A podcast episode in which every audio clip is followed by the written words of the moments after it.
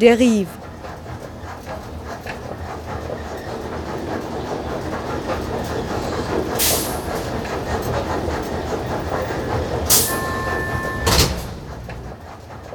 Radio für Stadtforschung. Wie können Stadtteile für die Nachbarschaft, öffentliche Orte, Grün- und Freiräume in dichter werdenden und neoliberal ausgerichteten Städten erhalten bleiben? Wie kann Mapping und die Analyse geografischer Daten bei der strategischen Planung mit Fokus auf Gemeinwohl und ökologische Nachhaltigkeit weiterhelfen? Diesen Fragen widmen sich Kay Polaris von Mapping Futures und Stephen Kenny, Vorstand des Grove Park Neighborhood Forum aus London. Im Rahmen des Urbanize Festivals 2018 in der Nordbahnhalle sprach Radio Deriv mit Ihnen über Mapping, die Zukunft urbaner Nationalparks, Möglichkeiten widerständiger Nachbarschaften und der gemeinschaftlichen Produktion von Stadt. I'm Kay Polaris. I run a, a very small consultancy called Mapping Futures. We are a, a strategic planning consultancy primarily, um, but we specialize also in analyzing space and analyzing places um, using, uh, if you like, mapping and geographic data and trying to sort of really understand places from that sort of uh, spatial data kind of point of view. Um, and we use, uh, we use that to, if you like, help with sort of creating uh, strategies. Our other particular emphasis is also understanding uh, sort of the health perspectives of how we design spaces and how you know design can actually impact our our health and by creating certain spaces in certain ways that can be conducive to human health we can actually create better you know places that can feel good and, and succeed and you know are more sustainable um, I'm Stephen Kenny. I'm uh, a resident of a place called Grove Park, which is in Lewisham in London. Um, I'm also chair of the Grove Park Neighbourhood Forum, and we've been in the process over the last five years developing a neighbourhood plan. And where is Grove Park located exactly? It's in London, in a borough called Lewisham, and it's in the outer fringes of the borough, which makes it a little more interesting because it's on the outside. So, in a nutshell, Grove Park was commissioned by Lord Northbrook. Um, as an artistic suburb. He commissioned an architect called Ernest Newton, who was an apprentice at the time, previously of Norman Shaw, who built quite a lot of uh, famous buildings in London. And Newton was commissioned with building this suburb for artists, and and and, and they became activists as well. It was a homosocial activism the first building, one of the first buildings was the Baring Hall Hotel, which is the pub which we uh, saved and is still the last remaining because all the wonderful villas have all been demolished over the last century, I suppose, or since 1950. Um, the Nesbit and her fellow companions, which included George Bernard Shaw, H.G. Wells, used to come to Grove Park to discuss politics, to discuss writing, and as I said before, that changed obviously over time, and then we had further so- social activists like such as Jeff Cox, who stopped the motorway, and a different kind of activism has been happening recently with the neighbourhood planning and, and saving community assets, which were in essence built for people such as the youth club was built by the state. And these municipal pieces of architecture have slowly been have been tried to be removed from our society. And this was when our society said, no, enough is enough. We want our public assets kept. So our spaces that have primarily been protected have been the public space of the public pub, public house, sorry, the youth club, um, which obviously was built for as a municipal piece of municipal architecture, which was heavily influenced by the Bauhaus movement and the Swedish modernist movement, and actually the Bauhaus Institute in Weimar, Weimar, sorry, had submitted a letter saying this building was of international importance, and yet again, this was a building that was deemed for de- demolition. But because of the campaign and everything else that went with it, it is now reopening as a youth enterprise hub once again, which is fantastic. And Nesbit and her group were part of a membership um, foundation called the Fabian Society, which then went on to become the Labour Party. Um, and this space, the intangible heritage of the site, which we are reclaiming now, is, I'm going to say, the home of social activism. Um, who are the residents in Grove Park? Um, demographically, it's made up of many different cultures, different age groups, bit like most places that you come across.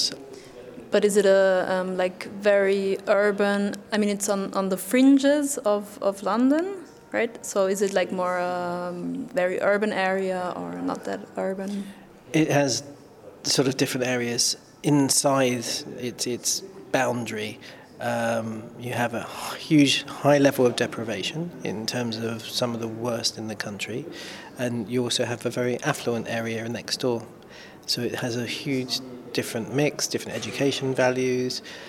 It's like most places, really, in Europe, where you have people, poor people living side by side by rich people, uneducated people, with uh, people with masters and PhDs. So it's a, it's a very interesting balance. It's about free space, I guess, your initiative. How can you describe this uh, green space or free space? So, what I'll, what I'll start with is the plan, I guess, started from saving a public space, which was a, a pub. And a pub in England is a bit like coffee houses in Vienna, they're sort of institutions. But they weren't actually recognised in, in law as such, planning law. And this particular pub which was a local asset to our community and a democratic space because public spaces are places where you don't have to become a member, you don't have to be rich, you can go there and just be social and you can meet a lord or you can meet a dustman, you know, that's the kind of space it was, it was under threat of demolition. And our other residents campaigned to save it from being demolished and won, and it's now open again and, and, and, and celebrated. And it actually got listed uh, of national importance in June 2018. So it's quite an achievement from a place that was 24 hours away from being demolished, thinking of it being worthless, to one of uh, a, a building of national importance in the country. So it was great for our community.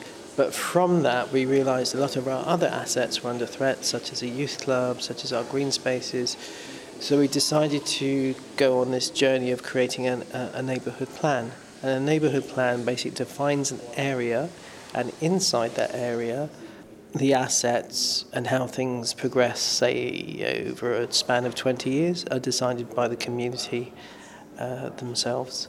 And one of the elements of that was a large area of green space. Some of it's connected, some of it's not connected. And the intention, hopefully in the very near future, is to connect with those green spaces to become London's first urban national park. Why is this label national park or in particular urban national park so important? Or what does it mean?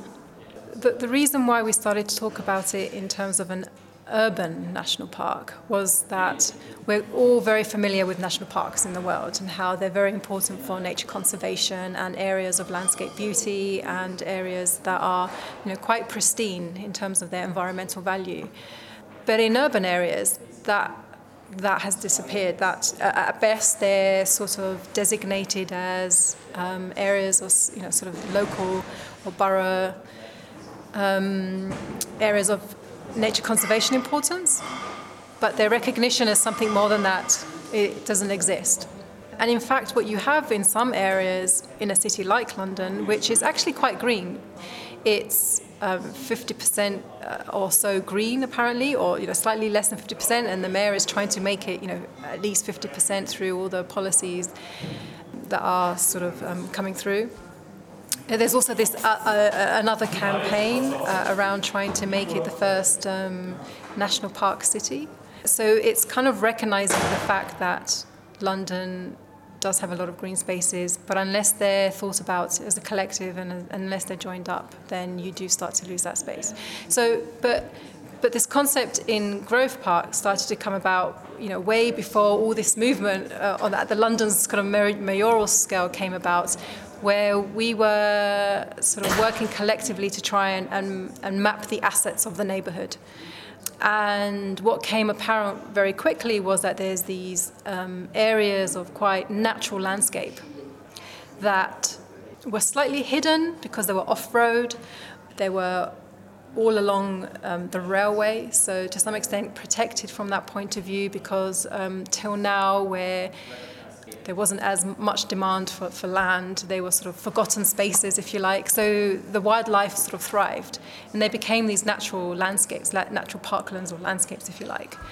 And as we started to walk around through the neighborhood and everyone started to think about them, the, the connection between them started to become really apparent as a continuous linear sort of nature trail and linear parkland, natural parkland. And so um, I think during also our discussions, there was conversations around, well, you know, why is it that at, a, at an international scale and national scale, we celebrate our rural national parks? Why can't we celebrate our urban national parks? Why, why is it a concept that is not really instilled in law? So we started to, you know, that kind of started to gain momentum, and we, you know, the, the community started talking about it as this is actually, it kind of has that status, if you like, of a, an urban national park. It has the cultural heritage attached to it. I don't know if um, people know, but in Grove Park, um, there once lived an author called Edith Nesbit who wrote a book called The Railway Children. She was inspired by the fact that the back garden of the house where she lived uh, backed onto the railway land. That sort of inspired the book called The Railway Children. So that connection between that literary sort of point of view and the fact that this, you know, kind of beautiful landscape, which has um, had a rare species being recorded on it, why couldn't that become something of national significance? So this idea of an urban national park started to evolve, and, and now the and now it's kind of been sort of, um, if you like, branded in the neighbourhood plan as the Railway Children National Park. So it's an idea that obviously is gaining momentum and is, is kind of inspiring everyone at a local level. Potentially on a more formal sort of legislative le- level, you know, one could still argue that it, it's the national park is only recognised in a rural sense, but that's something that I think is, you know, not insurmountable and something that you, if if there's you know enough enough will, I think, then people should start recognizing these uh, sort of natural landscapes in cities and in urban areas and start to recognize their importance. Because if you start saying, well, there's nothing important here, and you slowly, slowly degrade them, well, that's the end of them. And even common species, as we know, become rare species at some point in time. So we shouldn't just be protecting the rare species, we should be protecting things that are common so that we can then enjoy them in the future as well. And technically, it's a piece of relic countryside. I mean, once upon a time, where Grove Park is, now the city's expanded, was countryside. So if you stand in the middle of the park, you can see the centre of London. And that's the urban, because when you're standing there, you can see Big Ben, St Paul's, so you're, you're there. It's actually 30 acres of a willow woodland, a wet meadow, grass chalkland, a nature reserve, another different type of meadow, which is primarily grass and ancient woodland, and all in a very short space of time, walkable. And the idea is we want to have a sustainable transport system of cycle path, footpath, and bridle path because we have a riding school there as well. And how lovely it would be to come out of your house, walk down the road, and go into, well, first of all, in the pub, and then after that, wander through this beautiful bit of paradise, and then head to London.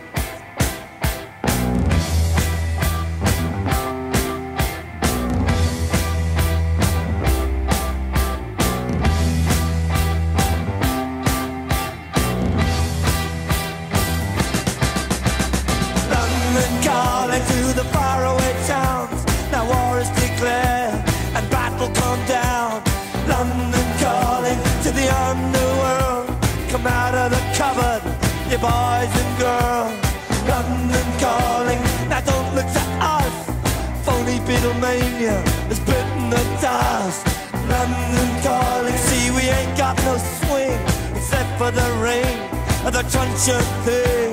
The ice is coming, the sun's zooming in. Meltdown expected, the wheat is going thin. Engines stop running, but I have no fear. I think the, this concept of urban national park is uh, transferable to other places, as you said. Do you use any campaigning tools or approaches um, of which you would think, okay, we can kind of take them over as well? I think, um, in terms of campaigning, um, I think we need to sort of start appreciating the fact that these relic pieces of countryside, if you like, in cities, are in some cases or can be in sort of in situations where we've allowed it to become um, disparate, to kind of be reconnected as sort of these green corridors, if you like. And so, you know, I think there's a lot of potential for understanding sort of that green space linkage between sort of not just a particular neighborhood, but the wider area. I mean, the other thing about national parks is, of course, their heritage, whether it's their natural heritage or that sort of cultural heritage that comes through.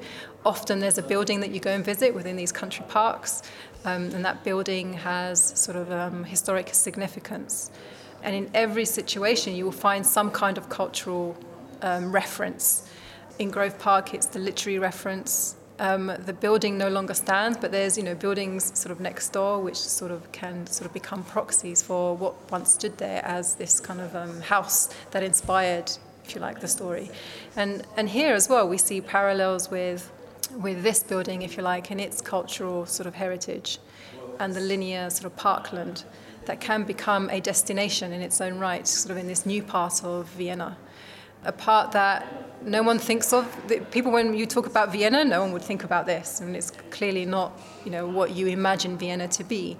But it could be sort of, you know, the Vienna heritage of the future. And it's kind of nice to think that actually let's rethink what we mean by national parks. And there's the concept of intangible heritage. Just because it's not a structure doesn't mean it doesn't mm-hmm. exist. So the people that used to work here, they were important in their own right. The railway people that were here, the people that used the water tower, they all have a history. They're all part of the societal, cultural makeup of, of, of every city. So it's all transferable. It's what we've sort of came across through neighbourhood planning was areas that people looked at which were said to be deprived, therefore people weren't important. But when they found out about their assets and their own identities and stuff that is no longer physically there, the change in perception and the change in attitude was quite remarkable. And I think that was really, really important in, in, in the, the planning process, is how it made people feel about where they lived. And suddenly there's a shift in the mindset and people are talking about it and getting excited about where they live whereas before they wouldn't even reference where they lived because nobody knew about it but now it's Grove Park the home of the railway children as opposed to I'd live near Greenwich so it's that sort of self pride that I think is really important and that can be translated anywhere so in terms of campaigning you just have to talk so it's like bringing identity to a place for, for the people to sort of um, identify with the place, maybe. That's right. I think when you highlight the heritage of a place, you you um, start to instill a sense of belonging to that place, and I think that's quite key. People identify with heritage, you know, with their heritage assets. People identify with green spaces. Um, they identify with stories about the past of, a, of their neighbourhood, and that's really key in terms of that um, idea of belonging to a place. And it doesn't even have to be buildings or green space. It can be who makes the best cup of coffee. You know, that's I mean that's what we have here. Some people come especially for coffee, and it could be bread, whatever, shoes. Um, you also talked before about that there is a momentum in the community now about this urban national park. Um, how did the community sort of start to form? Was it immediately that you had like a big group of people standing behind that project? Um, was it very bottom up? How did that work? So, this particular stretch of land for, I'm just going to give you a little bit of history. 1969 to 72, the government wanted to build a massive motorway uh, through this space. And back then, residents campaigned to prevent it and won. And there's one resident in particular called Jeff Cox, and he always, always says as his motto that if um, you want to save something, you have to fight for it yourselves, because nobody else is going to do it for you.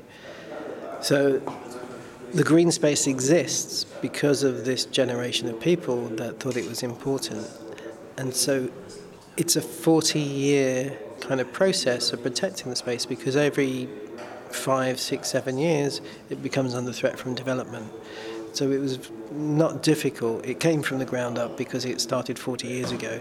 It wasn't something that we invented. It, it, it, exists, people care about it, and they want to protect it. So it wasn't difficult to get people engaged in unifying it as a, as a part because it become disjointed. There are parts which are semi private parts are disconnected. And when you're doing mapping, which is the key here, you look at it from top down because you're looking at the map, and suddenly it becomes apparent that it's a straight line. But if you're walking or driving, the roads have cut it up, so you have to turn left to get to another part of it, and, and, it, and, and it becomes very disjointed. Looking at it from mapping's perspective, it's literally a 30 acre straight line of beautiful green space. So once people then see the maps and they understand the process and see, oh, I can get from here to here and I won't get killed by a car because I'm on my bicycle in a beautiful environment, it's very easy to sell that project. People have ideas and we go, well, how are we going to make this reality? And there are tools to do that, to guide you, to show you process, because in the end, you're dealing with planning, legislation, and you have to have evidence and you have to back it up and you have to prove you have to do habitat studies to look at the species that are there to just because somebody says there's a heron there doesn't mean it's there. Um, and you have to go through this process and i think for us with neighbourhood planning coming across the concept of mapping and being used as such a tool was incredibly helpful. Okay you're the specialist for mapping. So yeah, I, I mean, uh, mapping, of course, has been used from the beginning of time to represent space. And as Stephen said, with this particular space, but also with every space, as soon as you start, I think, visualizing the potential of a place, well, first of all, by analyzing the space. So that could be from gathering local knowledge and putting that on a map, or just walking around and completely understanding your neighborhood from a different perspective. When we take sort of local residents on walks, um, and it's just a random walk through a neighborhood, you know, every time they say, or people will say, wow, I've never actually been to this part of my neighborhood, and they've lived there for, you know, five, ten, whatever years, 30 years sometimes, and they said, wow, I've never visited here. So, you know, that sort of that perspective that you get from just walking and discovering is, is, you know, is really key, even if it is your own neighborhood. So we use we use the sort of the walking um, interviewed sort of kind of type approach to do our mapping. Um, and we, uh, and, and of course, using the maps themselves, as Stephen said earlier, when you start to um, not only see it on foot, but then also see it on a map from bird's eye view, you start to see those connections. And that's when it becomes kind of a powerful tool to almost reconceptualize your neighborhood or reconceptualize spaces and trying to understand okay well this is the potential of how we can make this space better, more connected, greener, etc. So, so yeah, mapping can be a very powerful sort of spatial analysis tool or a spatial communication tool to almost make that vision come to life. And I, I think, of course, people knew that these spaces were there, but almost forgotten. And that map and suddenly creating that vision around that visualization and showing its connection suddenly invigorated this sort of vision for what could be possible. And what about critical mapping now? Is this exactly what you were talking about, or is this like a specific way of mapping? So, yeah, what do people think of when they talk about critical mapping? I mean, critical mapping uh, sort of is, if you like, a theoretical concept um, that sort of came about to almost counteract the process of mapping or the process of traditional mapping and being against mapping as a tool.